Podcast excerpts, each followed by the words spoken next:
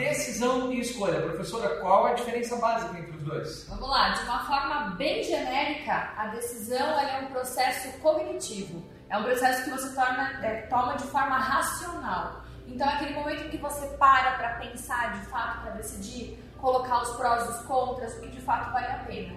E a escolha, ela tem um componente muito grande afetivo. É aquele momento em que você não pensa muito para fazer, você simplesmente faz de acordo com algumas premissas que já estão dentro de você registradas. Então, a decisão é um processo cognitivo, algo pensado, algo mais sofisticado, enquanto a escolha é uma coisa mais é, emotiva, afetiva, um processo mais rápido, um processo mais primitivo, por assim dizer.